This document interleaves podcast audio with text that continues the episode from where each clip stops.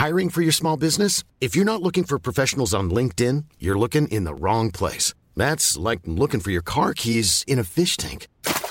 LinkedIn helps you hire professionals you can't find anywhere else, even those who aren't actively searching for a new job but might be open to the perfect role. In a given month, over 70% of LinkedIn users don't even visit other leading job sites. So start looking in the right place. With LinkedIn, you can hire professionals like a professional. Post your free job on linkedin.com slash people today. Cuando creíamos tener todas las respuestas, cambiaron las preguntas. Bienvenidos a Sin Duda Hashtag Asesórate, un espacio donde hablaremos sobre temas de negocios en un idioma sencillo.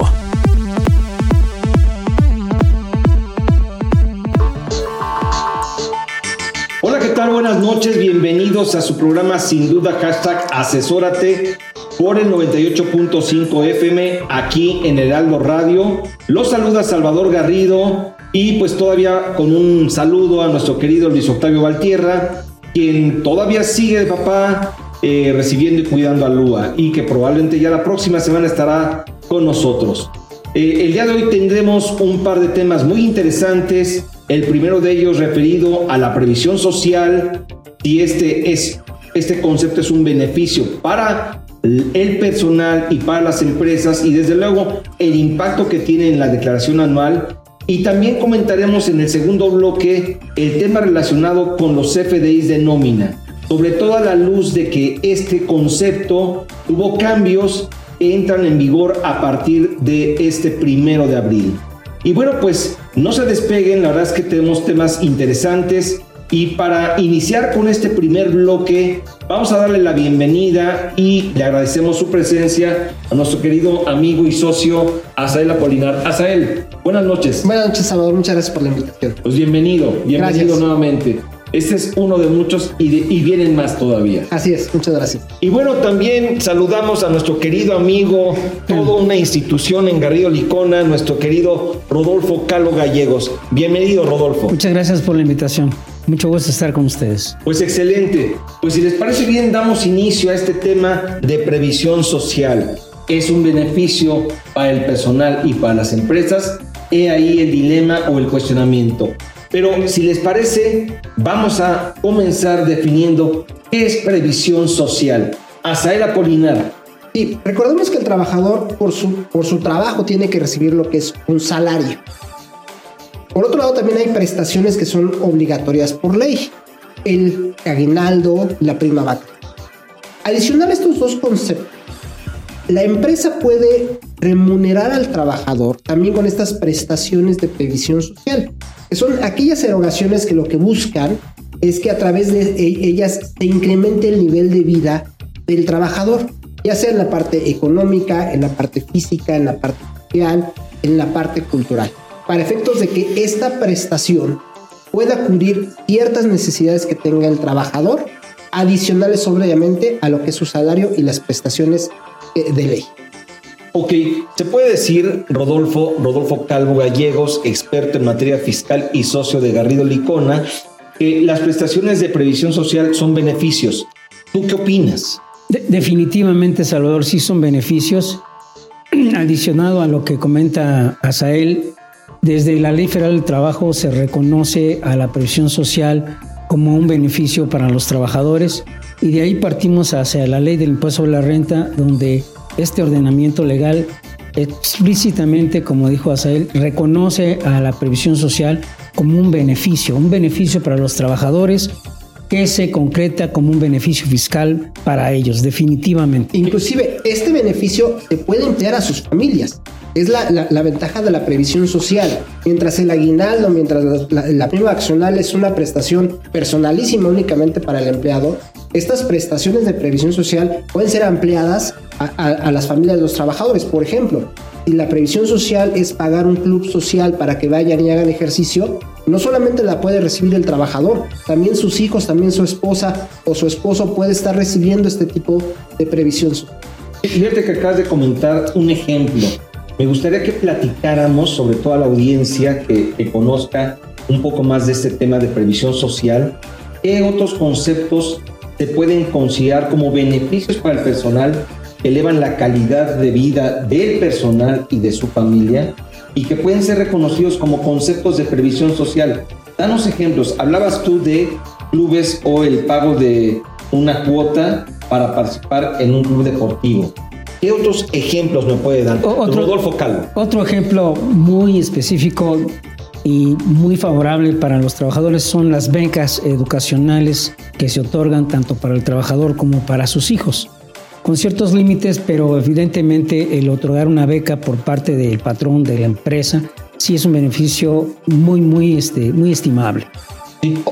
Aquí destaco, perdón, Asael, destaco que estos conceptos no representan una remuneración o un sueldo, no, son beneficios. Por eso es que se habla de previsión social o de beneficios que incluso deben de estar separados porque son como ayuda extraordinaria que se le da, en este caso, al personal eh, por parte de las empresas. Así es. Y de los más típicos que encontramos, inclusive en las entrevistas de recursos humanos preguntan si se tiene ese tipo de prestaciones, están los vales de despensa, está el tema del fondo de ahorro, más adelante podemos platicar más a detalle, el tema del seguro de vida, el seguro de gastos médicos mayores, son de las prestaciones más típicas que encontramos de, previsión social y de las más demandadas por muchos de los trabajadores cuando llegan a una nueva empresa a colaborar. Ahora, ahí debo destacar, él que cuando la ley habla, hablando ya de la ley fiscal en particular, de la ley del impuesto sobre la renta, cuando habla de previsión social, eh, obviamente tiene diversas acepciones y para cada uno de estos conceptos puede tener un tratamiento distinto. Hablabas para gastos médicos mayores, para seguros de vida, para becas de educación. ¿Qué es lo que puede entrar como parte de esta previsión social y qué conceptos tienen una regla particular para efectos del pago de los impuestos en las empresas? Por ejemplo, bueno, la, regla general, lo más importante es que para efectos del impuesto sobre la renta, este tipo de prestaciones tienen un carácter de exentas, con ciertos límites. Luego entonces, esta exención se puede otorgar a todas estas prestaciones que se conceden a los trabajadores derivados de una relación de trabajo o de un contrato individual de trabajo. Cada, cada, cada concepto tiene sus propias limitaciones y sus propias reglas. Es lo que querías comentar. Ahora, o sea, eh, eh, eh, qué bueno que tocas ese tema. O sea, en principio, una prestación de previsión social se le entrega al personal y esa cantidad, eh, obviamente reconocida en estos conceptos que ya hablamos, no estaría sujeta al pago de impuestos, está exenta. Es correcto. Ese es un beneficio que tendría en este caso el personal la persona que recibe esa previsión social o esos beneficios. Así es, es exenta para ellos y tiene que cumplirse ciertos requisitos para que en primera instancia se exenta por el trabajador, para el trabajador. El primero de ellos sí que es aplica a todas las, las prestaciones de previsión social es la generalidad. Es decir, que tienen que ser otorgadas a todos los trabajadores. Pero ojo, y aquí es un tema bien importante que tienen que analizar las empresas. Generalidad no es universalidad. Es decir, no todas las prestaciones tienen que ser eh, otorgadas a todos los trabajadores.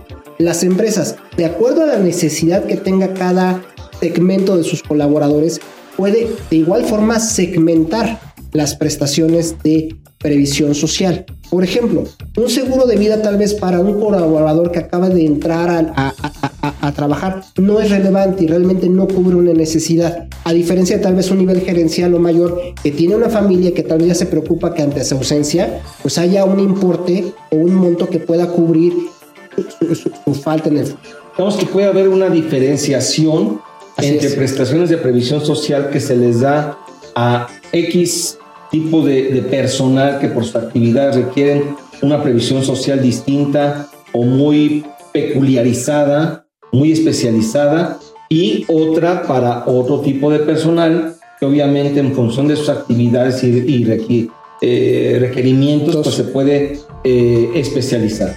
En relación a este punto hay algo interesante. Efectivamente, lo que acaba de explicar hacia él es, relevante. O sea, el, requisito de generalidad que establece la ley de impuestos sobre la renta no significa universalidad. Y voy a poner un ejemplo muy sencillo. Eh, supongamos que la empresa otorga la prestación de canastas o despensas a las madres trabajadoras. ¿Ello qué significa?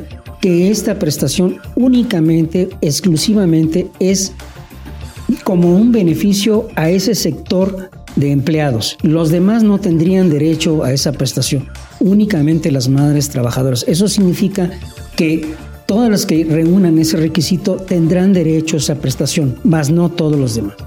Ok, bueno, ahora, ¿qué sucede con las empresas?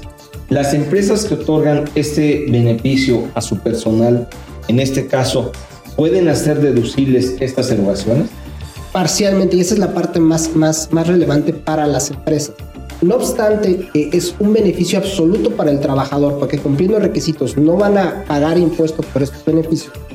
Para las empresas, aunque cumplan con todos los requisitos, lo máximo que pueden deducir en el ejercicio es el 53% de estas prestaciones. Desde hace algunos años, la autoridad fiscal, a través del legislador, sí ha acotado mucho el tema de ingresos exentos para los trabajadores. Y en ese sentido, hoy día las empresas, no obstante que cumplan con todos los requisitos, están limitados a esta deducción de hasta el 53% o inclusive puede ser menor, el 47%. En función de qué es el 47 o 53%, en un análisis que tienen que hacer también las empresas para identificar si hubo o no disminución de prestaciones de un ejercicio a otro. Y con base en ello pueden determinar cuál es su monto máximo de deducir. Por eso esta cuestión de si realmente estas prestaciones de previsión social son un gana-gana. Definitivamente para el trabajador gana porque no va a pagar impuestos sobre ellas.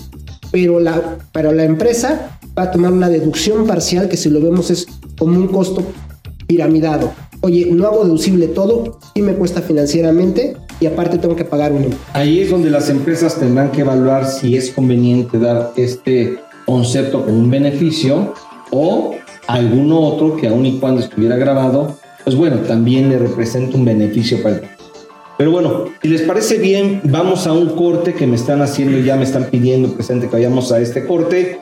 Eh, estamos por acá tocando temas de previsión social aquí en su programa, sin duda, hashtag asesórate por el Heraldo Radio 98.5 FM aquí en la Ciudad de México, así como estaciones hermanas y en la aplicación El Heraldo Radio. Regresamos en, un, en unos minutos. Asesórate. Asesórate. Asesórate. Asesórate. Asesórate. Asesórate. Asesórate. Asesórate. Asesórate. Asesórate. No nos cansaremos de decírtelo. Asesórate. Garrido Licona. Asesoría fiscal, legal, financiera y de negocios. Visítanos en garridolicona.com. El outsourcing no es indebido y no ha desaparecido. Hoy se le conoce como servicios especializados. Lo que es indebido es que tú o tus proveedores no estén correctamente registrados ante la autoridad y no cumplan con los requisitos establecidos. Esto puede traerte consecuencias fiscales, legales e incluso penales. Evita riesgos innecesarios. Contáctanos. GL Working. Working for You. www.glworking.com.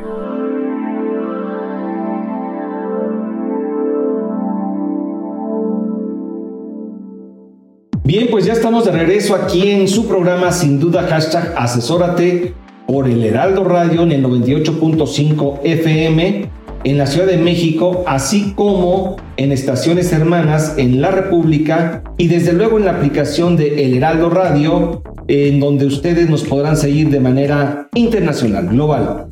Pues regresamos con el tema de previsión social. Azael Eduardo Apolinar, socio de Garrido Licona, y Rodolfo Calvo, también socio de Garrido Licona, ambos expertos en materia fiscal. El tema, previsión social, estamos hablando en términos generales de pues algunos requisitos y algunas condiciones y sobre todo si es un beneficio para el personal y también lo es para la empresa. Antes de irnos al corte, señalaste, Azael, que desafortunadamente para el caso de las empresas, este concepto de beneficio no es deducible al 100% para ellas. Solamente es deducible una parte. Sobre esas veces me parece que hay que evaluar en las empresas es conveniente dar este concepto desde una perspectiva económica, financiera y desde luego fiscal hasta.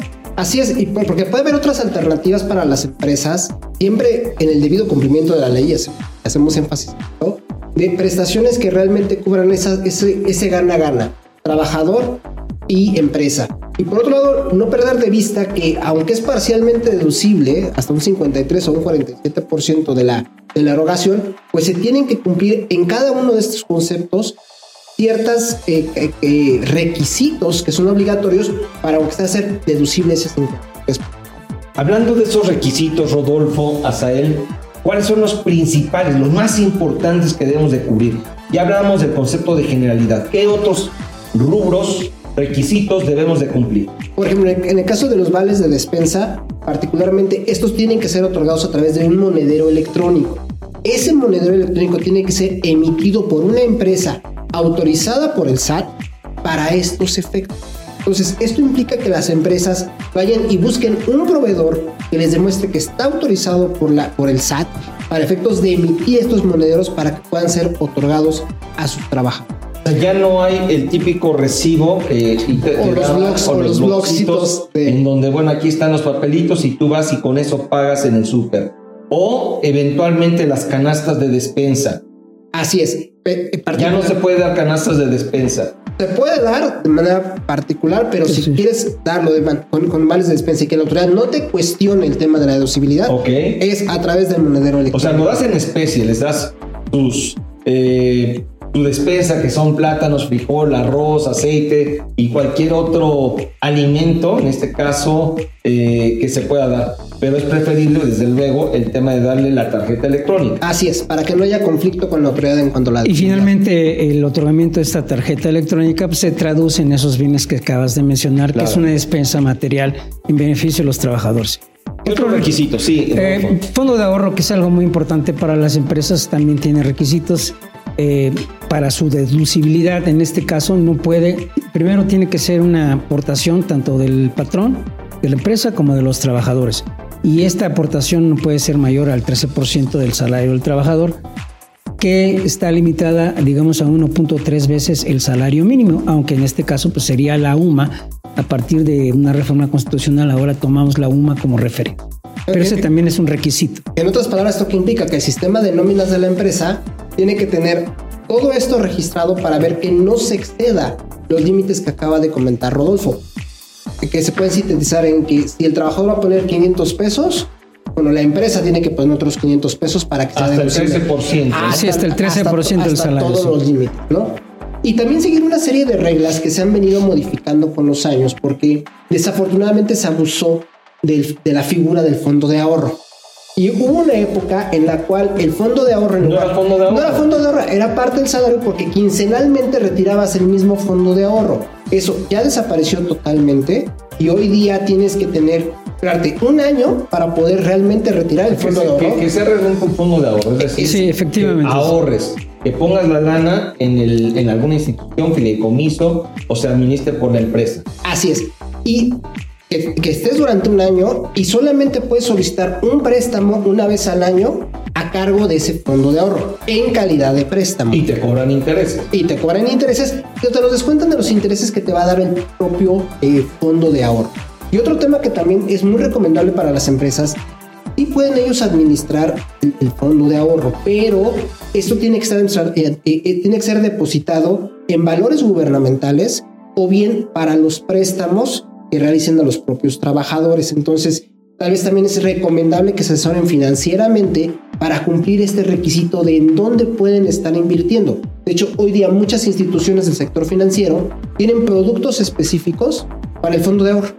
Y ya te quitas tal vez temas de estar, oye, si lo metimos en, los bonos gubernamentales, si cumplimos el tema que nos establecen las disposiciones fiscales, esto te puede sintetizar mucho la administración de este, tipo de... En adición a lo que comentas a él, sí, también es muy importante, e, efectivamente se ponen candados, se ponen límites para, para regular ese procedimiento. Pero muy conveniente en las empresas, lo muy recomendable es que tengan un plan de fondo de ahorros. En ese plan se, se, establecen las condiciones en las cuales se va a manejar el plan. Las condiciones para hacer préstamos, las condiciones para hacer retiros. Entonces, en ese plan que pueden elaborar las empresas o, o ser asesoradas para elaborar tal plan, ahí se van a, establecer todas las condiciones y el procedimiento que se debe llevar a cabo para otorgar los préstamos. Oye, tú comentaste algo acerca de este concepto que es el plan de fondo de ahorro, que es indispensable. En la práctica, y hemos visto que desafortunadamente no se tiene este plan. Todo está en una prestación y en todo se maneja en los CFDs de nómina que vamos a hablar en un momento más. Pero eh, el problema es que no hay un control, no hay políticas plenamente definidas y bien establecidas. Y otro concepto que también parecería mentira, pero se presenta en la práctica, es que no hay per se un plan de previsión social. Es correcto. Es correcto. En donde se establezcan cuáles son las condiciones, las bases, los requisitos y todos los detalles de las prestaciones de previsión social que se deben de dar. Pero en adición a estos puntos, ¿qué otros problemas o retos o faltas hoy hemos visto en la práctica y las empresas deben de atender de manera inmediata? Porque, por cierto, la declaración anual ya se debe presentar a más tardar este 3 de abril, ¿no? Bueno, lo primero es justamente esa parte de verificar que toda la información que esté cargada en la parte de prestaciones de previsión social que ya viene precargado en la declaración anual para este tope en, las, en la deducibilidad, verificar que sea la correcta, porque inclusive puede haber un tema de que un mal timbrado, cierta información que criterios que no, que no necesariamente se coinciden con la autoridad los esté considerando de manera precargada. ¿no? Otro tema que va muy de la mano con lo que platica Salvador es que sí tiene que estar todo en un plan. ¿Por qué? Porque hablamos de un tema de generalidad. Y, y decíamos que lo puedes segmentar. Pero si no lo pones en blanco y negro, la autoridad fiscal lo que te va a decir es, ah, para mí no cumpliste el requisito porque no me estás dando materialidad y en consecuencia te lo hago todo no deducible. Es bien importante poner esto en blanco y negro. Con todas las condiciones y requisitos. Así es. Y yo creo que otra parte fundamental en las empresas es desafortunadamente hoy muchas empresas de las que llamamos nomineras les ofrecen supuestas prestaciones de previsión social y que con ellas pueden remunerar 60, 70% del sueldo del trabajador y se las presentan como que son la panacea porque son exentas para el trabajador y 100% deducibles para la empresa hay que tener mucho cuidado con esos eh, conceptos. La realidad es que son prestaciones que están simulando, y esa es la realidad, simulando un salario disfrazadas de prestación de previsión social y ahí prácticamente estás rompiendo desde el concepto de la propia ley y pones en riesgo tanto al trabajador como a la empresa. Y digamos que eh, en un o con el fin de eh, apoyar a el personal, pues no entremos en esquemas agresivos que van a poner en riesgo tu negocio. Y sí, beneficias al personal, pero con un posible costo e impacto financiero y fiscal muy importante para tu empresa. Incluso te llevaría a un tema de delito penal. Así es, y sobre todo yo creo que las empresas sí pueden hacer una evaluación del, plan, de, de las de, las prestaciones de previsión social que actualmente tienen con sus empleados. Es un tema que se tiene que atacar de varios lados, no solamente el fiscal, el laboral es indispensable que estén bien asesorados en la parte laboral, porque no, es tan, no, no de plumazo le vas a quitar la prestación, pero sí negociar y evaluar todos estos aspectos para armar un mejor plan de prestación de previsión social donde sea un gana-gana, empresa, trabajo. Ok, Y, y otra pues ya- cosa que dijiste, Salvador, ya- es, pues hay ya- beneficios, hay, hay más bien perjuicios para el trabajador también, porque esos salarios simulados implican una no retención sobre ese salario simulado. Ok, pues eh, lamentablemente el tiempo se nos está yendo, pero como agua. Muchísimas gracias, Acer. Tú te quedas para ver el tema de CPDs de nóminas. Muchísimas gracias, Gracias. Rodolfo Calvo. Ahí Gracias por su las invitación. comentarios en torno al tema de previsión social. Eh, no se nos vaya, continúen aquí en el Heraldo Radio 98.5 FM. En este su programa, sin duda, hashtag asesora.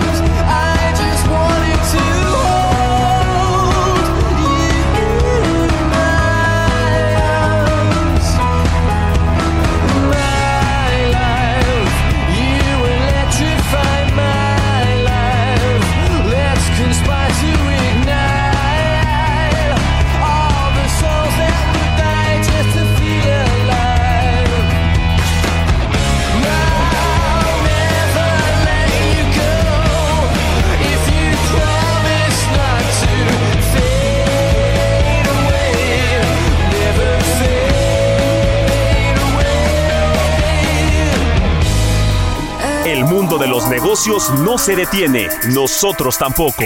Regresamos a Sin Duda, hashtag asesórate después de esta pausa.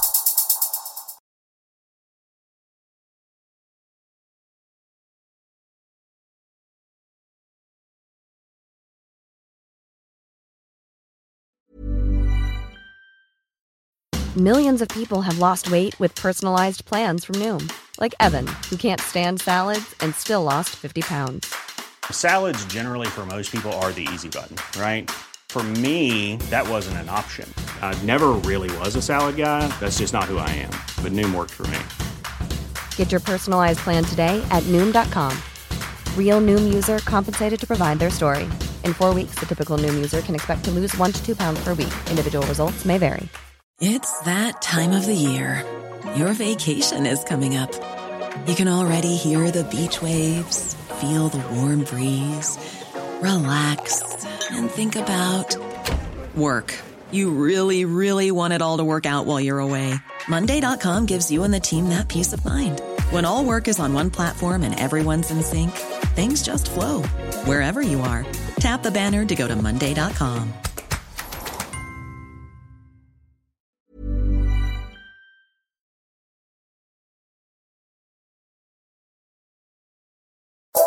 Estamos de regreso en Sin Duda, hashtag asesórate, con el análisis de los temas empresariales que afectan a tu negocio. Y en su programa Sin Duda, hashtag asesórate, vamos a pasar al segundo bloque ahora con el tema denominado CFEIs de nómina, ¿estás listo para la entrada en vigor? Y para esos efectos continúa con nosotros nuestro socio eh, Apolinar y hemos invitado también a un par de expertas especialistas en esta materia de nóminas y soluciones tecnológicas.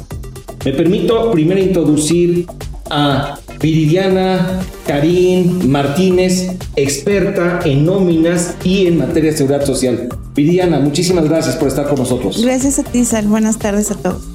Y también me permito introducir a Cintia Fonseca, experta en soluciones tecnológicas, quien también nos dará comentarios acerca del tema de los FDIs. Hola, mucho gusto y muchas gracias por invitarme. Pues encantados. Pues si les parece bien, vamos a iniciar con algo básico. Iniciemos explicando a nuestra audiencia, a las personas que nos están escuchando, qué es un CFDI de nómina. Pues mira, Viviana. Gracias. Pues es el recibo con el cual acreditas eh, la deducción ¿no? y el gasto por el pago de nómina que le estás haciendo a tus colaboradores, ¿no? Es decir, el listado de percepciones y deducciones y el neto que se le paga periodo a periodo a los colaboradores por su trabajo. ¿no? En, en otras palabras, era el antiguo recibo de nómina que nos daba nuestro patrón en papel, Tal pero cual. ahora es en digital. Correcto. Es en un en- en comprobante electrónico, Cintia.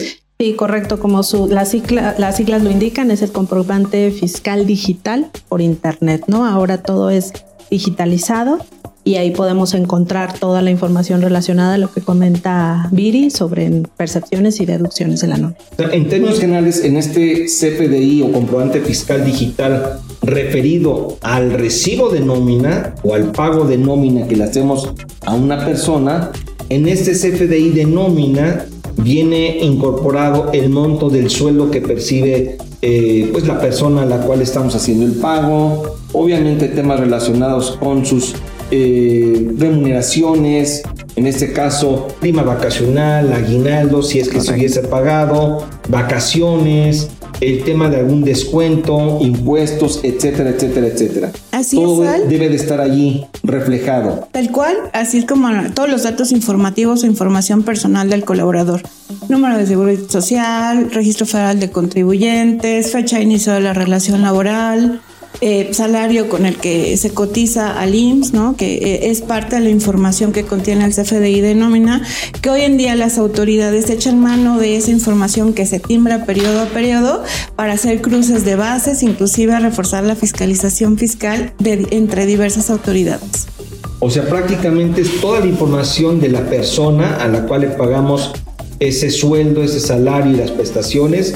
Ahí está reflejada ya en ese CFDI anteriormente recibo de nómina. Así es, e- e- es el origen de toda la información para alimentar diferentes bases de datos, el prellenado de la declaración anual, el visor de nómina para patrones y personas físicas. Entonces, básicamente estamos reportando a la autoridad a través de este comprobante toda la información de nuestros colaboradores en tiempo real. Lo único que hace falta es el tipo de sangre, prácticamente información biomédica, ¿no? Ok, ahora, obviamente esto le sirve a la autoridad para efectos de confirmar que el pago de impuestos sobre la renta, así como de otras contribuciones, se haga correctamente. Ese es el principal objetivo de tener este CFDI de nómina o llámese comprobante fiscal digital por internet. Y aquí Salvador sí es bien importante porque justamente ese CFDI es la base que toma la autoridad para hacer sus primeros comparativos. Recordemos que las cartas e invitaciones que llegan comúnmente, el primer comparativo que hace la autoridad es, timbraste 100 pesos de retención de ISR, espera ver en tus declaraciones esos mismos 100 pesos de retención. Si ahí encuentra inconsistencias, seguramente va a enviar la carta invitación preguntando por qué timbraste un monto de ISR retenido y enteraste un monto menor. Por eso es indispensable, por eso que se cumpla correctamente con la emisión de los FDIs de nómina. Ahora, obviamente es vital que proporcionemos correctamente esta información, pero no es la primera vez en este caso que la autoridad hace cambios. De hecho, el anterior recibo de nómina pasó a ser un comprobante fiscal digital y ahora ese comprobante fiscal digital ha venido sufriendo algunos cambios en donde se pide información. Eh, los últimos cambios se hicieron y entran en vigor, entiendo, el primero de abril. Platíquenos, en relación con estos cambios de este CFDI, ¿qué es lo que hoy las empresas deben estar considerando? Porque si no proporcionan correctamente la información pueden tener problemas. Cintia Fonseca, por favor. Correcto. Bueno, ahora es muy, muy importante el cambio más relevante en el CFDI 4.0 es primero la revisión del código postal, en donde está el, el, empleado, que debe ser coincidente con su constancia de situación fiscal. Y ahora también va a haber validaciones en cuanto al nombre del empleado, ¿no? Si, por ejemplo, tú lo tenías registrado, tú como, como empresa tenías registrado a un Juan Manuel García, pero timbrabas solamente Juan García. Juan García. Juan García, pues ahora eso va a ser un error, ¿no? No te lo va a permitir eh, timbrar porque debes de poner el nombre tal cual está en la, en la constancia de situación fiscal, que es Juan Manuel García. Adicional a que ahora hay una validación del código postal también de este documento, que es muy importante, la constancia de situación fiscal.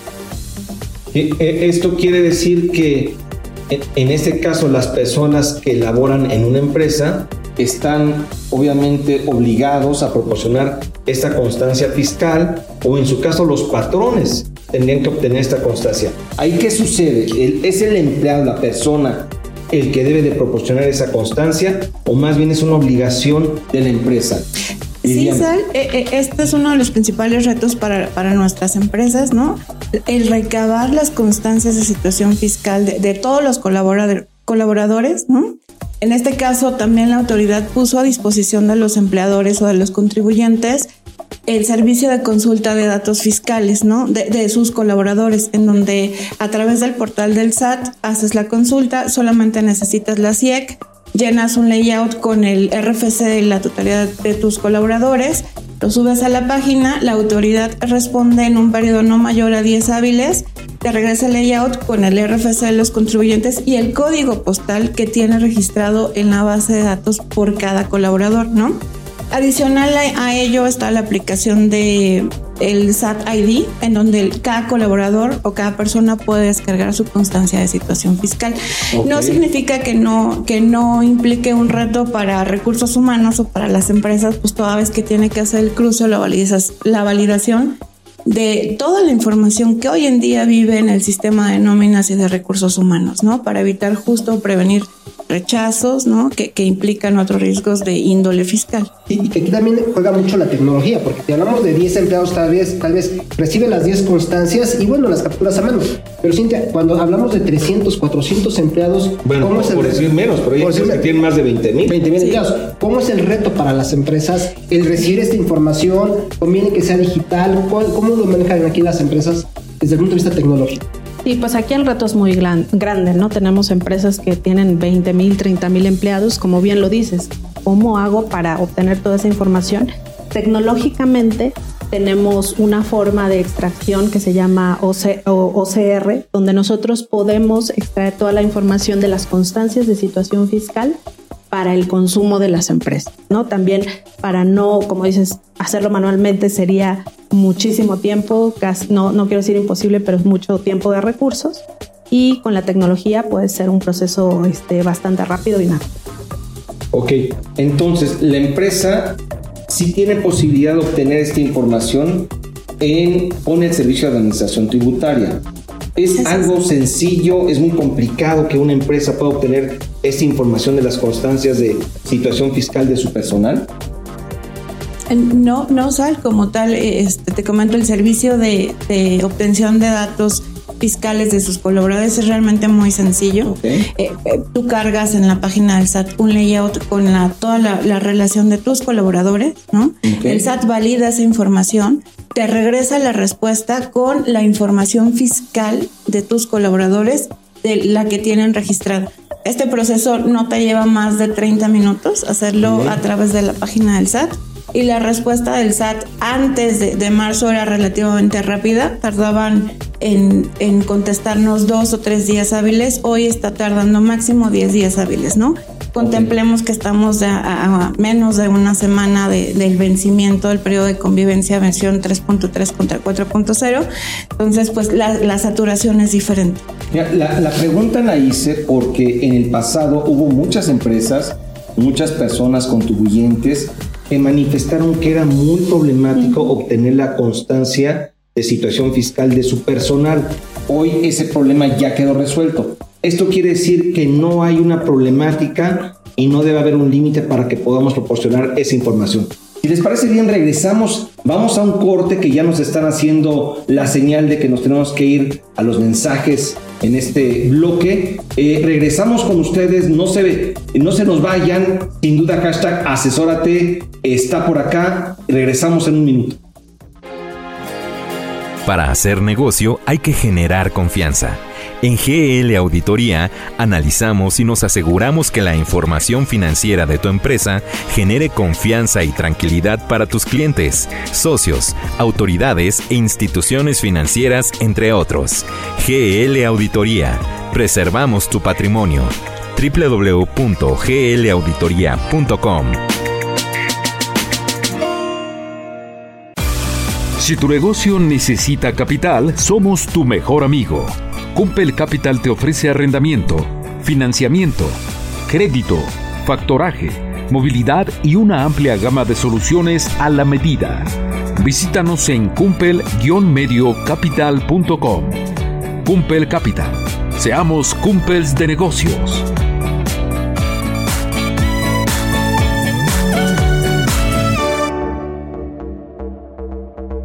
Bien, pues ya estamos de regreso aquí a Sin Duda hashtag asesórate por el Heraldo Radio 98.5 FM. eh, aquí en la Ciudad de México y desde luego por la app El Heraldo en todo el mundo también.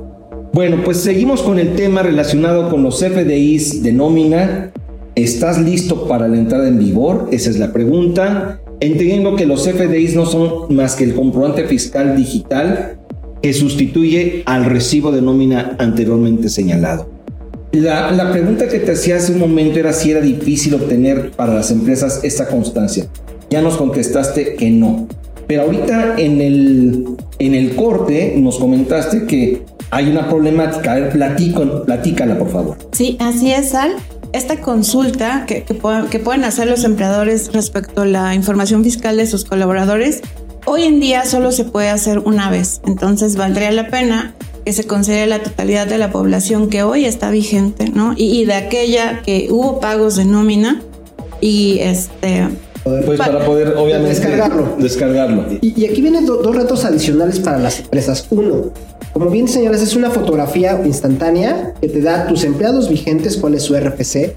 Pero ahora, ¿qué sucede con los que se van incorporando? Yo creo que hoy día recursos humanos tiene un reto importante, así como te hace tu check de cuando entras a una empresa, me traes tu CURP, acta de nacimiento, registro federal de, contribuyentes. Ahora, tam- ahora también tienes que incluir la constancia de situación fiscal. Es el primer reto. Pero el segundo también está en cómo te comunicas con tus colaboradores para que si alguien hace un cambio de domicilio, te informe de manera inmediata y te proporcione la nueva constancia. Por ejemplo, si un trabajador saca un crédito hipotecario, normalmente el SAT y el banco les están pidiendo que actualice su constancia de situación fiscal al domicilio de la casa que está comprando.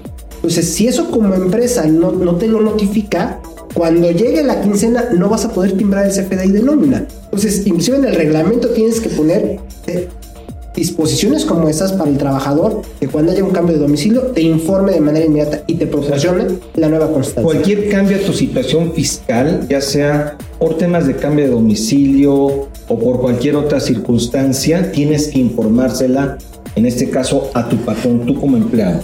Ah, así es, Al. O sea, y como menciona Asa, es un reto súper importante, ¿no? Imagínate con una población de 30 mil colaboradores estar monitoreando estos cambios periodo a periodo es una actividad muy importante para recursos humanos y administración de personal. Sí. Ahora, ¿cómo logras, desde una perspectiva de administración y de capital humano, Cintia, el poder obtener esta información y el estar validando todo esto? Aquí el tema de la tecnología es algo indispensable. Sí, este, estoy de acuerdo. Ahorita ya esto es un tema súper importante. Eh, pues hay que poner ciertos controles también en tus sistemas de nómina, en, en, esas a lo mejor plataformas de recursos humanos que le están ayudando a las empresas a, a la recolección de estos documentos, poner ciertos recordatorios, poner ciertas automatizaciones, ¿no? Para que cada vez que un eh, trabajador me actualice esta constancia de situación fiscal, yo pueda obtener esta, esta información, ¿no? Que ahorita se hace vital para el timbrado. Y ya lo comentabas, Asael, hoy y son 10 personas las que colaboran en nuestra empresa, pues es relativamente sencillo. Pero ya tener un volumen muy amplio, muy grande de, personal, pues sí te mete en un predicamento. ¿Qué otros retos existen para poder cumplir con esta obligación? Cintia. Ahorita yo creo que otro de los retos más importantes también es la cuestión de las cancelaciones, ¿no? Eh, también este año eh, entró en vigor esta nueva política de cancelaciones. Ya no podemos cancelar de periodos anteriores. Entonces ahora es bien importante que tengamos nuestra nómina timbrada mes a mes y sobre todo que hagamos esa conciliación sobre lo que, como nos está viendo la autoridad y, con, y la información que tenemos nosotros, ¿no? Ese, ese, es un punto bien importante para evitar cualquier tipo de cartas invitación de la, la autoridad. Y eso que, comenta, perdón, que comenta Cintia es bien importante porque la autoridad normalmente cada año te da un periodo de gracia. De decir, oye, te doy hasta el último día de febrero del siguiente año para que reproceses todos tus FDIs que estén mal de nómina y los vuelvas a emitir. Pero no tenemos que perder de vista que eso es un periodo de gracia que la autoridad puede quitar en cualquier momento. Es a través de resolución miscelánea. Entonces, si la autoridad dice el próximo año, ahora ya no es el, 20, el 28 de febrero, ahora es el 31 de enero, tenemos que adecuarnos a esa línea. Por eso las conciliaciones que comenta Cintia no son de hacerlas en diciembre, no es hacerla al cierre de año. Es mes con mes ir haciendo esa conciliación y cuando haya un tema de errores, corregirlos de inmediato. Ya lo vimos cuando pasamos de la 3.2 a la 3.3 que hubo CFDIs que no se reconocieron a nivel SAT, a nivel declaración anual. No, no, no estamos exentos de que este cambio de 3.3 a 4.0 nos pueda traer situaciones similares. Nunca sonó a marcador de, de fútbol. De fútbol, sí. A 3.3 a 4.0. Pero eh, ese de 3.3 a 4.0 no son más que las versiones del CFDI, sí. que pasamos de una versión 3.3, que técnicamente así se le ha denominado, a una versión más sofisticada, que es la versión 4.0 el, el, reloaded, como dirías. ¿no? ok, ahora, eh, esto que me estás comentando, pues sí nos mete en un problema porque si por alguna razón tengo errores, alguna falta de captura de información o situaciones, pues ya el sistema no permite equivoca, eh, equivocaciones. O te las permite, pero tienes que corregirlas prácticamente de manera inmediata, inclusive a ponerlo así, antes del día 17 del mes siguiente, que es cuando tienes que enterar las retenciones, lo recomendable es que hayas hecho tu Ahora, proceso. Me, me, surge esta duda porque seguramente la audiencia se pregunta, oye, ¿qué sucede si tengo toda la información del personal, pero hay uno que no? ¿Puedo yo excluir a ese uno o nada más por ese es el único caso que no puedo timbrar y todos los demás sí? ¿Qué sucede en esa situación? Realmente tú puedes timbrar los FDIs de nómina con la información correcta, de eso no hay tema. Si es uno el que te vota la información, no hay problema, ¿no? Puedes timbrar toda la totalidad, pero sí poner atención en ese y en el error del por qué no o sea, has ese lo excluimos en todo caso para que no se contamine todo lo demás. Lo, lo va a rechazar, simplemente... eh, Pero a ese nada más. A ese nada no más. a todos. No, no, no. Ah, o sea, si emites 100 comprobantes y tienes tres errores de, de timbrado, vas a tener un rechazo por esos tres colaboradores, no por el resto, ¿no? De, de los 97. Sí, porque sería extremo que, que por una sola persona hubiera una falla en todo el sistema y que no me permitiera timbrar a todos los demás eh, integrantes de la empresa. Sí, a menos que tuvieras un error común, por ejemplo, estás este, incluyendo tu razón social como emisor mal escrita, pues ahí sí te lo va a rechazar. Te va a rechazar el de todos, ¿no? Eh, Es que en eso que tú estás comentando, dentro de los cambios, me comentaban también ustedes, eh, destacaban que también ya se requiere la información completa y correcta del emisor, es decir, del patrón que emite el CFDI. Y si hay alguna situación que no esté correcta y no o no case con la, con la constancia de situación fiscal, pues obviamente también hay un problema de poder timbrar. Correcto. No se podría. Adicional a que también nos hace falta mencionar que una de las validaciones más importantes ahora con, el- con esta nueva versión de CFDI es el régimen fiscal. La versión anterior no lo solicitaba, pero ahora también esa es una parte súper importante. El régimen fiscal debe ser coincidente con la información de las por ejemplo, hay- constancias. Ahí puede haber un tema de un colaborador que tenga tal vez una tiendita, haya dado de alta en el régimen de reciclo y el de sueldos y salarios no aparezca. Hoy día el trabajador tendría que actualizar esa situación fiscal porque si no estaría imposibilitada la empresa de emitir el comprobante. O, o- o tiene de reciclo, que es régimen simplificado. O de confianza. De confianza. O en una de esas tiene un ingreso por honorarios que recientemente alguien le pidió que no se da mucho, llevar la contabilidad o alguna asesoría o algún eh, por ahí algún ingreso extra que pudiera tener y que le piden precisamente dar de alta esa actividad, arrendamiento, etcétera. Los comisionistas. Los comisionistas. Y pues entonces esa situación te genera que no puedas timbrar o proporcionar la información completa y correcta de esa persona. Y si- siempre y cuando tú tengas el régimen fiscal de eh, sueldos y salarios, independientemente de los demás eh, que tengas registrados, con eso puedes timbrar. Perfecto, bueno, Asael, ¿cuáles son las consecuencias para las empresas si no cumplen con esta actualización de los FDIs de nómina? Si no está ya todo listo para el primero de abril tener ya cubierta esta obligación. A la primera puede ser multas. Definitivamente si la autoridad te lo detecta y te lo puede te- detectar el 2 de abril, o sea, o la primera quincena de abril te puede detectar que haya omisiones. En ese momento te puede multar la autoridad fiscal. El que no lo emitas de manera correcta porque tres colaboradores, cuatro colaboradores no, no tuvieron esta información, te va a votar diferencias y vas a llevar carta invitación. Pero si esto lo llevas hasta el 31 de diciembre, la consecuencia es que aquellos FDIs que no puedas timbrar en la versión 4.0, los conceptos que hay plasmes, sueldos, prestaciones, van a ser no deducibles. O sea, ya ponemos en riesgo la no deducción de los pagos de la nómina, que sería de los que no se pudieron timbrar o de todos. No, de los que no se pudieron timbrar o de los que no se timbraron correcto. Ok, perfecto. Y ahí el, el problema es que si son bastantes, pues obviamente va a haber un impacto severo en lo que es el tema de la deducción. Bueno, pues estamos ya a punto de terminar con este bloque y pues lamentablemente también con el programa de sin duda hashtag asesórate. Pues reflexiones finales. Eh, empezamos por Viridiana Karim Martínez. ¿Cuál es tu recomendación final en relación con este tema de los FDIs de nómina? Revisar las, las bases de datos en el sistema de nóminas, la conciliación entre la información que hoy reside en las bases del SAT contra el- lo que tenemos registrados en nuestro sistema de nómina es súper importante, ¿no?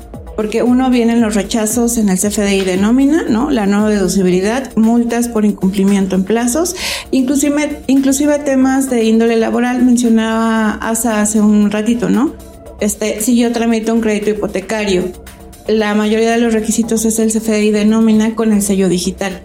Si mi empleador no lo timbra porque no está listo para timbrar con la versión 4.0, estaré imposibilitado para hacer cualquier trámite hipotecario, bancario de índole personal. Hay que asegurarnos que incluya correctamente la información. Así es. Perfecto.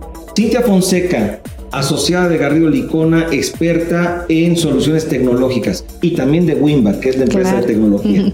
Cintia, tu reflexión y comentario final. Yo creo que ahorita es la importancia de tener la constancia en situación fiscal para nuestros empleados. Digo, no hacia atrás, sino ahora hacia adelante, con nuestras nuevas contrataciones, con, este, con los cambios que pueda tener nuestro personal. Importantísimo tener esta constancia actualizada y tener en cuenta lo que ya comentábamos eh, con ASA para evitar esta, esta cuestión de la no deducibilidad, tener esa conciliación mes con mes para estar seguros de que no tengamos problemas con la autoridad. Pues ya escucharon a nuestras expertas y a nuestro experto Asael Apolinar con las recomendaciones, reflexiones y situaciones de reto que debemos de enfrentar ahora con la entrada en vigor de este nuevo CFDI actualizado, reloaded, CFDI de nómina. Eh, tomen en cuenta estas consideraciones y bueno, pues hemos llegado al final de nuestra emisión de hoy. Desafortunadamente, como decía, lástima que terminó el festival de hoy. Eh, pues los esperamos el próximo martes aquí en su programa, sin duda, hashtag asesórate por el Heraldo Radio 98.5 FM en la Ciudad de México, así como en estaciones hermanas en toda la República o en la aplicación a nivel internacional, por ahí también nos pueden ver en esta aplicación del Heraldo Radio. Muchísimas gracias, muchísimas gracias a nuestros invitados. Gracias. Nos despedimos y pues hasta la próxima. Tenemos una cita la próxima semana en Sin Duda Hashtag Asesórate para analizar más temas que impactan a nuestras empresas. El mundo de los negocios no descansa. Sin duda Hashtag Asesórate tampoco.